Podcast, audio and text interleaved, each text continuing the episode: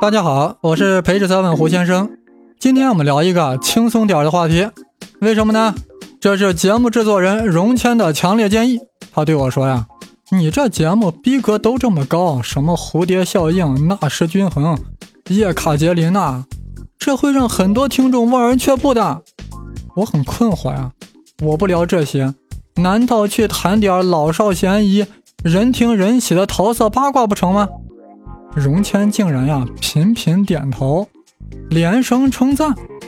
我想来想去啊，什么陈冠希啊、马伊娜呀、葛天之类我也不懂，那我就八卦一下十八世纪启蒙思想家伏尔泰吧。大家注意啊，我们今天不谈他的思想，也不聊他的文学作品，专门谈他和他情人的那点事儿，看看能不能说出点火花来。我相信啊。当你们听了他的浪漫故事，普天之下找情人者都会感到惭愧。人家伏尔泰找情人，能找到如此境界，不亚于法国大革命带来的冲击力。哎呀，大家可能觉得我这个嗓子不太好，是吧？这也不能怪我。这伏尔泰这故事，太看的让人太激动了，晚上睡不着觉，早上起来嗓子就成这样的了。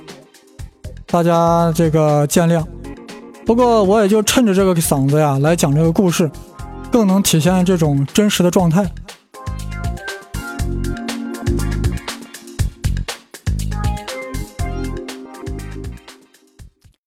伏尔泰啊，终身未婚，但有很多情人。今天我们要讲的是他的核心情人艾米丽，或许啊，我们更应该称她为夏特莱侯爵夫人。因为她当时已婚了呀，丈夫是谁？当然是夏特莱了。我们为了方便，后面还是叫艾米丽吧。反正你们别忘了，她已经是有夫之妇了。而伏尔泰是钻石王老五。作为法国人的伏尔泰，有一段流亡英国的经历。他流亡前已经成名，流亡后更加传奇。所以一旦返回巴黎，很多贵妇人对之仰慕万分。与之约会，欲投怀送抱者不在少数。但伏尔泰是情场老手呀，逼格很高的，对这些庸脂俗粉根本不入法眼。但有一天，来了一位贵妇人，只见她又高又瘦，皮肤黝黑，胸部扁平，没有臀部，而且臂膀和腿都很粗。伏尔泰这心里啊，一下是凉了半截。但这个贵妇人身上呀。有一种特殊的气质，一种不一般的自信，这令伏尔泰啊不得不与之认真周旋。刚一开始聊天，伏尔泰就发现这个夫人很高端，聊诗歌、聊戏剧、聊历史，皆不在话下。两人越聊越愉悦。艾米丽黝黑的脸庞上绽放出红色的光晕，伏尔泰沧桑的双眼露出了异样的光彩。这女的是谁呀？咋这么能骗？她正是本集的女主人公艾米丽。最让伏尔泰心动的是，艾米丽还能聊牛顿。当时啊，伏尔泰刚从英国返回，在不列颠时，伏尔泰虽然说没有见过牛顿活人，但参加过牛顿的葬礼，看到英国对牛顿给予的隆重国葬，以及英人对牛顿的崇高赞誉。使得伏尔泰对牛顿肃然起敬，在对牛顿理论不了解情况下，就开始崇拜牛顿了。自伏尔泰返回法国，言必称牛顿，其他贵妇人啊，估计也只有听的份儿了。但这个叫艾米丽的贵妇人可不比寻常，她曾经撰写过关于牛顿、莱布尼茨的论文。一旦话题涉及到牛顿，两人谈话呈现出一边倒的形式。这伏尔泰啊，只能对牛顿侃侃而谈，而艾米丽可以对牛顿理论侃侃而谈。大家想象一下，这是一个不对等的谈话啊！伏尔泰很快就折服了，在他面前，这个瘦高、胸平、无臀、臂粗、腿壮的女子，慢慢的裹上了牛顿的光环，竟成了他眼中的女神。后面的情节啊，大家都能想象，我们就不必纠结，是伏尔泰倒在了艾米丽的怀里。还是艾米丽倒在了伏尔泰怀里。总之，一段伟大的爱情就张开了它独特的风帆，缓缓的、优雅的起航了。但是呀，在这美妙的航程中，充满了暗礁和风浪。我们现在有必要好好了解一下我们的女主人公艾米丽啊。十九岁那年，嫁给了年长她十二岁的夏特莱侯爵，生下了一男一女，于是就分居，过着神仙一般的生活。二十四岁时啊，他就找到了第一任情人黎塞留公爵，在他的支持和帮助下研读物理。这黎塞留公爵可是十七世纪黎塞留大主教的侄孙。正当他和黎塞留尚处于藕断丝连的状态时呀，艾米丽和伏尔泰相遇了，于是就成为了情人。相对来说呀，伏尔泰陷得更深，因为艾米丽懂牛顿呀。结果这就出问题了。伏尔泰有个好朋友是当时的大数学家、物理学家莫伯丢。伏尔泰有了这个艾米丽情人后呀，就想炫耀一下，于是就把艾米丽介绍给莫伯丢认识。目的是想给莫伯丢说：“看，我虽然是文科生，但我情人数理很牛叉的。”这一见面不得了了，艾米丽立马就被莫伯丢迷住了，尤其是被他的数学迷住了，于是立马就成了莫伯丢的情人，追随他学习数学和物理。说到这儿呀，不由得令人起疑：这艾米丽找情人，难道就是为了学习科学知识吗？这也太励志了。其实也不完全是，艾米丽精力充沛，情欲旺盛，可以说她一半是数理，一半是情欲。而莫伯丢更能满足她的这种心理和生理的双重需要，自然把伏尔泰撇在了一边。而伏尔泰对此却很大度，一则是人家艾米丽啊本来就是夏特莱的妻子，再者呀，艾米丽是他的女神，他能去干涉女神的事儿吗？情场失意的伏尔泰，在政治上又捅了娄子。他的作品《哲学通讯》宣传启蒙思想，抨击法国的专制体制，结果巴黎法院下令通缉伏尔泰。他想逃跑呀，但是法网恢恢，疏而不漏。你伏尔泰能逃到哪里去呢？在此危难之际啊，这埃米丽是有情有义，一面跟莫伯丢搞数学，另一方面啊，向伏尔泰伸出了援助之手。他安排伏尔泰逃到了西雷城堡。西雷这村在哪？距离巴黎二百五十公里。这西雷城堡可是艾米丽丈夫家族的房产，所以艾米丽是征得了其丈夫的同意的。要说这夏特莱公爵真是好人，非常通情达理的把他妻子的情人安置到了自己的城堡。艾米丽把伏尔泰安顿好以后，在巴黎继续与莫伯丢。深入学习数学和物理，而伏尔泰在西雷城堡呀，大兴土木，修缮雀巢，等待艾米丽回心转意。伏尔泰此时的内心呀是很煎熬的。他当时给友人的一封信中这样写道：“面对我夫人的如此行为，我只能听天由命，保持好一个戴绿帽子丈夫的耐心了。”估计大家没听懂吧？到底谁是谁的夫人？到底谁戴了谁的绿帽子？当时的巴黎，把真正相爱的情人也视作夫妻了。此时的伏尔泰就认定艾米丽就是他的夫人，那这样莫伯丢不就是给他戴了绿帽子吗？这关系还真复杂。我提醒大家啊，一定要用心听，否则越到后面你就越听不懂了。这比一般影视剧的三角恋复杂多了。后来啊。这个莫伯丢把艾米丽给抛了，失恋的艾米丽接受了远在西雷的伏尔泰的召唤，这样艾米丽和伏尔泰终于可以生活在一起了。起初呀，艾米丽依然思念莫不丢，为啥呀？估计是和伏尔泰聊天没劲儿，只能聊些诗歌、戏剧之类。一说到数学、物理，伏尔泰肚子里就没货了呀。伏尔泰也深知自己不能替代莫不丢。为了安抚女神，毅然给莫不丢写信，希望他也能来西雷城堡。我勒个去！伏尔泰，你做人做的也太精致了吧！难怪是启蒙运动的领袖，有两把刷子。但莫不丢没来，估计是丢不起人，丢不起伏尔泰的人。但有一个男人经常来，谁呀？能猜出来不？艾米丽领证的丈夫夏特莱侯爵。哎夏特莱侯爵一来以后，他们三个人啊，还能很友好的住在一个屋檐下。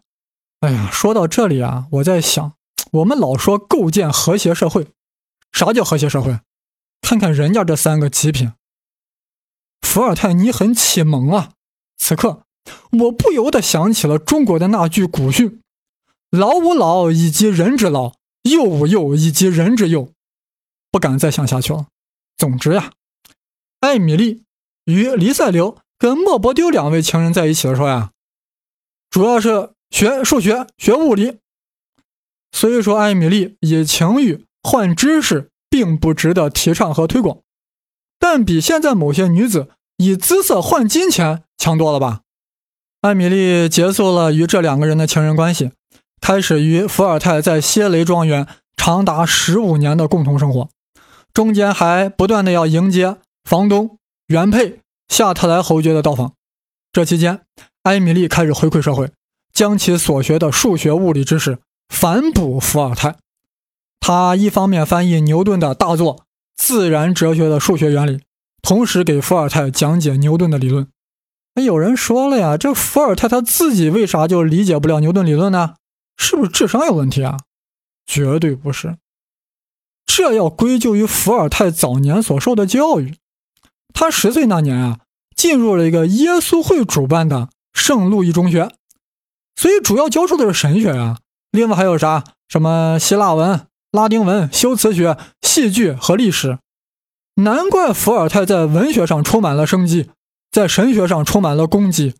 相反，他在中学一丁点科学知识都没学过呀，咋可能理解当时还处于前沿的牛顿理论呢？那一个女流之辈。艾米丽为啥如此牛叉，对牛顿理论了如指掌呢？这要归功于他的父亲。这艾米丽的父亲呀，是法王路易十四的首要秘书，觉得女儿长得贼难看，担心嫁不出去，咋办？于是，在教育上狠下功夫，各种家教、补习。结果，艾米丽在十二岁的时候呀，已经精通了拉丁文、意大利文、希腊语、德语。还接受了数学、科学、文学的教育。一旦艾米丽啊有所倦怠，马上教育道：“你看你长得那么难看，将来怎么嫁人？赶快学习，增强内在气质，将来还有望找个金龟婿。”可以说呀，在他父亲的运作下，对艾米丽进行的填鸭式教育，那是相当的成功的。虽然有艾米丽的精心讲解，但伏尔泰啊估计也就听了个皮毛，因为基础太差了呀。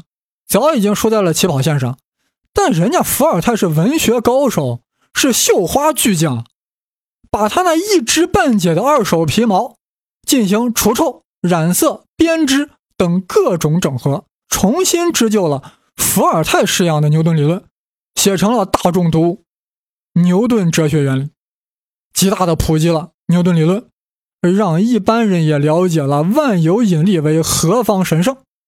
伏尔泰深知呀，没有艾米丽给他讲课，他是不可能了解牛顿理论的，也是不可能写成这本书的。是艾米丽将他带出了牛顿科学的迷宫。所以啊，艾米丽是他的导师。他们当时的生活呀，可真是将情欲和求知完美的结合在了一起。两人在城堡两端各占一套房，在两套房中间啊，有一个大房间。作为物理化学实验室，里面有各种望远镜、显微镜、棱镜、干锅等。可以说呀，伏尔泰与艾米丽的爱情既是柏拉图式的，又是范岛爱式的。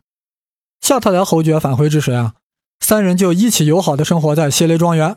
这连浪漫的法国人都受不了啦！大家纷纷猜测，三人行必有隐情啊。但夏特莱侯爵不管这些啊。在老夏看来，老婆有这么样一个知己，这么样一个有名的思想家，这是我一生的荣耀啊！老夏都不管，那伏尔泰跟艾米丽还管啥管？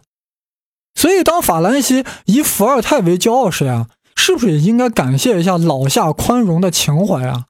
这伏尔泰可是老夏和妻子共同倾情打造的呀！这种和谐的日子呀。并非完全风平浪静，后来又出现了新的风波，估计有人已经猜到了，又出现了一个第三者。错了，是第四者。艾米丽在四十二岁的时候呀，结识了一个年轻军官圣朗贝尔伯爵，是个风流倜傥的诗人，比艾米丽小十岁。结果二人就发展成情人了。此时伏尔泰已经五十多岁了，发现二人的隐情之后，大为光火啊，对艾米丽大怒道：“我们都这把年纪了，老夫老妻了，你还胡搞什么？”估计艾米丽根本就不鸟伏尔泰。一定是这样反驳的，我是啥人你还不清楚啊？你再给我瞪眼睛，就别住在我亲丈夫的庄园。这一瞬间，伏尔泰立马就哑火了呀。所以咱中国男人知道为啥要有自己的房子呢？行，不说这，这伏尔泰被这个艾米丽噎了一口气以后，痛苦的辗转反侧了一夜，突然彻底想通了，大彻大悟，这又有什么呢？大家要知道呀，伏尔泰这人非常推崇孔子，尤其欣赏孔子的那句“己所不欲，勿施于人”。而此时此刻，此情此景，不正是践行孔夫子教诲的最佳时机吗？这时老夏宽容的形象一定浮现在伏尔泰面前。早上起来以后，主动找到那个军官，什么圣朗贝尔伯爵，向他表示道歉，还给他写了一首诗。我在这里念一下啊，大家可要有思想准备，别把你雷倒了。伏尔泰是这样写的：圣朗贝尔啊，这美丽的花只是为你而开放，你采下的是玫瑰，而刺却留给了我。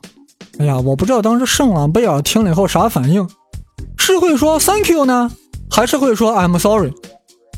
孔子若是泉下有知，估计会被气得诈尸。四人舞于庭，是可忍，孰不可忍？艾米丽和圣朗贝尔好上了不久，就怀上了孩子。知道了这个消息后呀，原配夏特莱侯爵彻底气炸了，指责伏尔泰说：“我把我老婆交给了你，你怎么能让她怀上别人的孩子呢？”伏尔泰可真是又羞又恼，里外不是人啊！伏尔泰若是一般人，可能会这样反击。你老婆怀上别人的孩子，关我啥事儿？或者这样辩解：你看我这怂样，能管得了你老婆不？但伏尔泰什么人啊？伟大的资产阶级启蒙思想家，那宣扬的是天赋人权、平等博爱。他是这样面对夏特莱侯爵的指责的。大家听好了，一定要坐稳。伏尔泰说：“老夏呀，你别急，这艾米丽肚子里的孩子是我的，不是那个圣朗贝尔的。”夏特莱不信啊，但伏尔泰拍自己自己的胸脯说：“这孩子的事儿我能随便乱说吗？”于是，一场风波呀，伏尔泰就凭着自己的机智，迅速的化解了。伏尔泰的大度、勇于自扣绿帽子的精神，是我叹为观止的。伏尔泰，你屌爆了！你真是太启蒙了，太让我们开眼界了。